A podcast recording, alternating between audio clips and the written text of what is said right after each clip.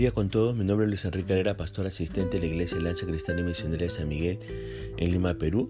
Quisiéramos tener la reflexión del día de hoy, miércoles 15 de febrero del 2023. Hoy nos corresponde ver el pasaje de Romanos capítulo 8 del verso 1 al 11. Y hemos querido titular a este devocional Contrastes espirituales entre el incrédulo y el creyente.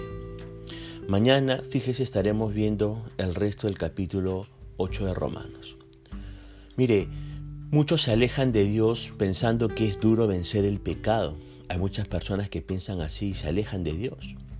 Cansados de luchar, se entregan al deseo de sus cuerpos para luego vivir sufriendo las consecuencias de sus malas decisiones y pecado. Pero esta jamás será nuestra realidad si vivimos bajo la ley del Espíritu. En el capítulo 7 predomina el yo humano. Aquí, en el capítulo 8, vemos al Espíritu de Dios. Se menciona más de 20 veces.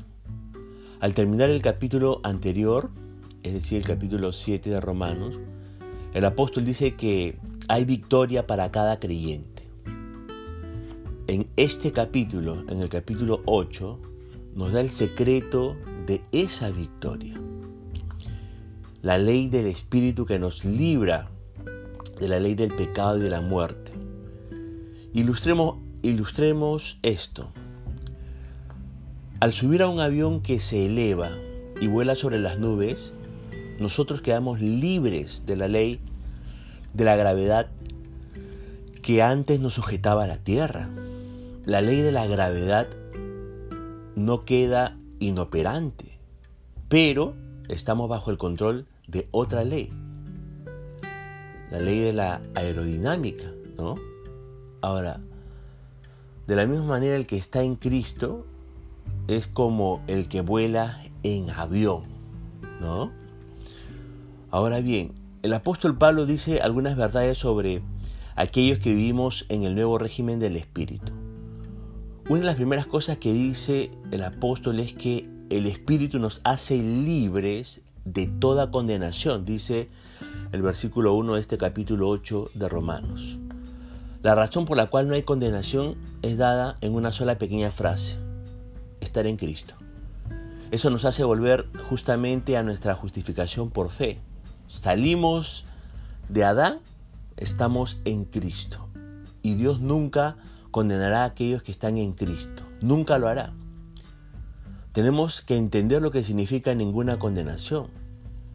Ciertamente el elemento más básico es que no hay rechazo de Dios. Dios no nos pone de lado, no nos echa de su familia.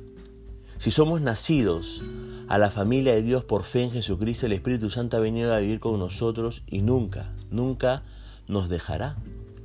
Otra cosa que ninguna condenación significa es que Dios no está enfadado con usted cuando hay batallas espirituales en su vida. Quiere ser bueno y quiere dejar de hacer lo que es malo, pero cuando llega el momento de la tentación se encuentra dominado y débil y cae. Entonces se odia a sí mismo.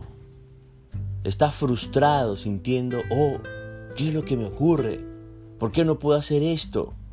¿Por qué no puedo actuar como quiero hacerlo? Y aunque se condena a usted mismo, Dios no lo hace. No está enfadado con usted sobre ello.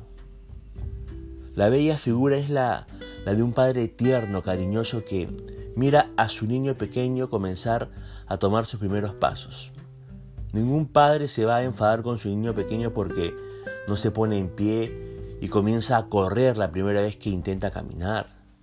Si el niño se cae y se, y se tropieza, el padre le ayuda, no le da una katana, le pone en pie, le da ánimos y le enseña cómo hacerlo bien. Y si el niño tiene problemas con sus pies, quizás un pie esté torcido o deformado, el padre encuentra una forma de aliviar su condición y ayudarle a caminar. Eso es lo que hace Dios. No está enfadado cuando estamos luchando. Sabe que nos va a tomar un tiempo, quizás bastante tiempo a veces, e incluso el mejor de los santos caerá a veces. Esto era cierto del apóstol Pablo, era cierto de los apóstoles y era cierto de todos los profetas del Antiguo Testamento. Ahora, una cosa tenemos que tener en cuenta. El pecado es engañoso y nos hará caer a veces. Pero Dios no está enfadado con nosotros, créalo. Ahora, otra de las cosas que nos dice Pablo en este pasaje es que el Espíritu nos libera de la ley del pecado, dice el versículo de este capítulo 8. Es decir, el pecado ya no nos domina. En tercer lugar, lo que Pablo nos dice en este capítulo 8 es que el Espíritu nos ampara en la justicia de Cristo. Lea el versículo 3 de este capítulo 8 de Romanos. Cuarto, que nos dice Pablo, que el Espíritu nos hace alcanzar el estándar de Dios, dice el versículo 4. El creyente puede vivir una vida justa, no por el poder de la ley, sino por el poder del Espíritu Santo. La ley no tiene poder para producir santidad. Solo puede revelar y condenar el pecado. Pero el Espíritu Santo, quien mora en el creyente, lo capacita para andar en obediencia a la voluntad de Dios. Créalo. Ahora bien, los versículos del 4 al 11 contrastan a los judíos incrédulos que exigen el cumplimiento de la ley para agradar a Dios y contrastan a los creyentes que viven según el Espíritu. En primer lugar, veamos a los incrédulos, ¿no? A los incrédulos que se justifican por sus obras. Fíjese lo que dicen los textos. Dice que esos que, que, se justifican por sus obras andan conforme a la carne. Piensan en las cosas de la carne. Se ocupan en la carne. Viven en la carne. Entonces, andar en estas cosas trae sus consecuencias. ¿Cuáles consecuencias? Verso 5 en la primera parte. Los incrédulos, los que se quieren justificar por sus obras, no son justificados, dice el versículo 5 en la primera parte. En segundo lugar, dice el verso 6 en la primera parte, estos acarrean muerte. En tercer lugar, dice el versículo 7, que estos levantan enemistad contra Dios. O sea, están en un estado de enemistad contra Dios.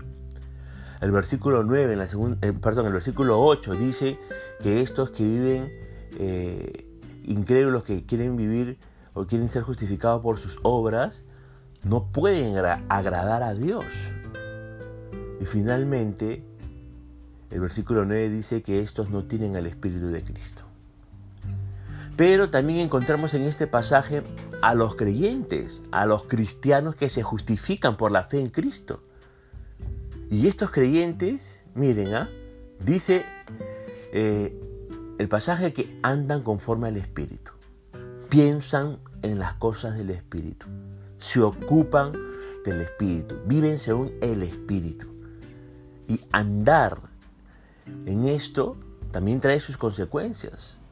Dice el verso 5 en su segunda parte que estos, los que son justificados por la fe en Cristo, dice el verso 5 que son justificados y libres de toda condena. Dice el verso 6 en su segunda parte, en segundo lugar, que estos creyentes disfrutan la vida y paz. En tercer lugar, el versículo 9 en la primera parte dice que, el Espíritu mora eh, eh, en ellos, ¿no? En los que son cristianos o creyentes. El versículo 10 nos dice que sus cuerpos están muertos y sus espíritus viven. Y el versículo 11 finalmente nos dice que estos cristianos que se justifican por la fe en Cristo reciben esperanza de la futura redención de sus cuerpos. Eso dice el versículo 11. Ahora, yo le pregunto, ¿Alguna vez ha tenido dudas de si es un verdadero cristiano? Fíjese, un cristiano es alguien que tiene el Espíritu de Dios viviendo en él. Si usted ha confiado sinceramente en Cristo para su salvación y lo ha reconocido como Señor, entonces el Espíritu Santo vive en su interior y usted es un cristiano. Puede estar seguro de que tiene el Espíritu Santo porque Jesús prometió que lo enviaría allí en Efesios capítulo 1, verso 13 al 14. como ahora usted cree que Jesús es el Hijo de Dios y que la vida eterna viene por medio de Él, como dice 1 Juan 4.9, comenzará a actuar bajo la dirección de Cristo, como usted puede leer en Romanos capítulo 8, verso 5 y Gálatas 5, versos 22 y 23.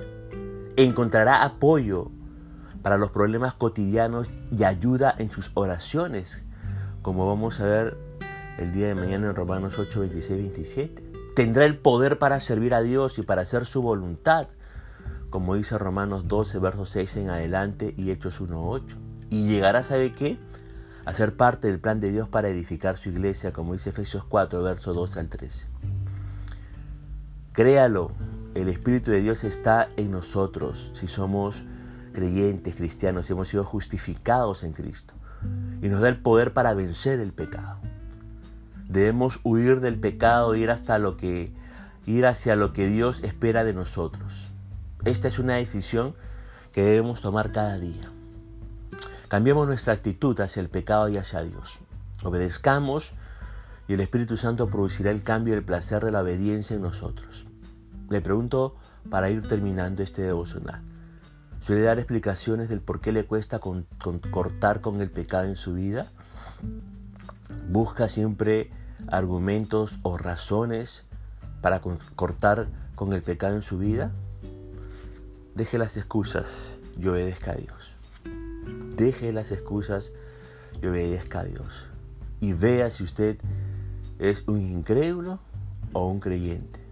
Hemos visto los contrastes en esta porción de Romanos 8, 11.